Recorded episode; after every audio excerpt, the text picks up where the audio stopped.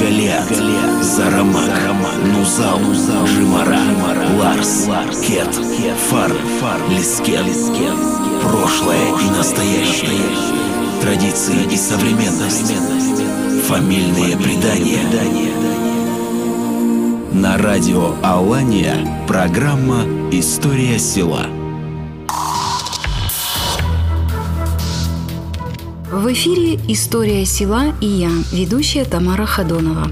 Сегодня мы расскажем о наиболее ярких событиях в жизни станицы Черноярской, которая в этом году отметит 210 лет со дня образования – Среди многих прославленных станиц терского казачества Черноярская занимает особое место. Во-первых, ей более 200 лет, а во-вторых, и это, пожалуй, главное, ни в одном поселении Северной Осетии не было столько офицеров царской армии. Фактически в каждом дворе станицы был офицер. Казаки-черноярцы у государя-императоров были на особом счету. Неизменно из их числа набирали лучших для службы в императорский конвой. За время его существования в рядах конвоя конвоя служили 60 черноярцев. В 1804 году выходцами из Дегории на левом берегу Терека был образован крупный населенный пункт. Он расположился против так называемого Черного Яра, от чего и произошло название этого поселения. Сами жители свое селение называли Зараста, и в народе это название сохранилось до сих пор. Так же, как до сих пор здесь сохранились и остатки рва, которым Черноярская была обнесена со стороны Терека. В станице имелись три выхода. У каждого круглые сутки стояла вооруженная охрана с пушкой. В случае нападения на станицу в обороне принимали участие даже женщины.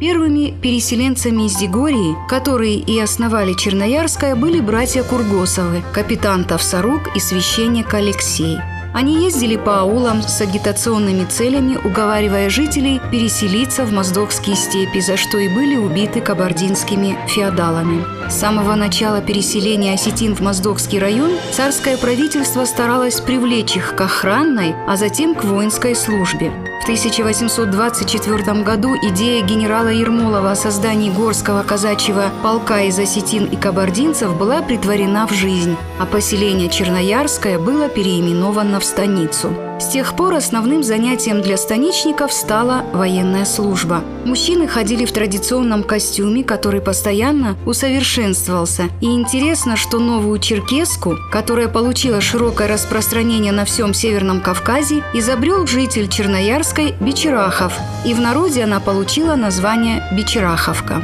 Больше всего казаков для конвоя Его Величества отбирали черноярцев. В истории станицы отмечен такой факт. Когда был убит царь Александр II, то вместе с ним были ранены черноярцы, унтер-офицер Косьма Мачнев и казак Никифор Сагеев. Осетины казаки с гордостью рассказывают, что они, служа в конвое Его Величества, обучали верховой езде самого императора Николая II. Когда-то Гапобаев заметил, что не может быть больше чести и гордости, чем быть защитником Отечества. Бороться за великую Россию – это для всех осетин значит бороться за лучшее будущее родного края. И это как нельзя лучше доказали черноярцы на протяжении двух веков – Одних георгиевских кавалеров здесь свыше 60. Мало кто не слышал о потомственном военном генерал-лейтенанте Ельмурзе Мистулове, о преданности и бесстрашии которого ходили легенды. А его высокие нравственные качества служили примером для односельчан. Эльмурза Мистулов имел много наград, среди них редкие и высокие – орден Святого Георгия и золотое оружие с надписью «За храбрость». Примеров высочайшего служения Родине среди черноярцев очень много. Обо всех в нашем коротком сюжете не расскажешь. Добавлю еще, что в годы Великой Отечественной войны на фронт из станицы ушли 260 человек. Более 170 из них домой не вернулись. Среди них пять братьев Сиоевых. Это сыновья георгиевского кавалера, урядника лейб-гвардии императорского конвоя Георгия Сиоева. А всего же из их фамилий в Черноярскую не вернулись 17 человек. Некоторые фамилии в станице исчезли еще до 1941 года, после страшных репрессий. Около 100 черноярцев были расстреляны, более 150 эмигрировали на Запад. И хотя сейчас нет былого терского казачества, об уроженцах станицы Черноярской говорят, что до сих пор они, как никто другой, верны России и своей малой родине.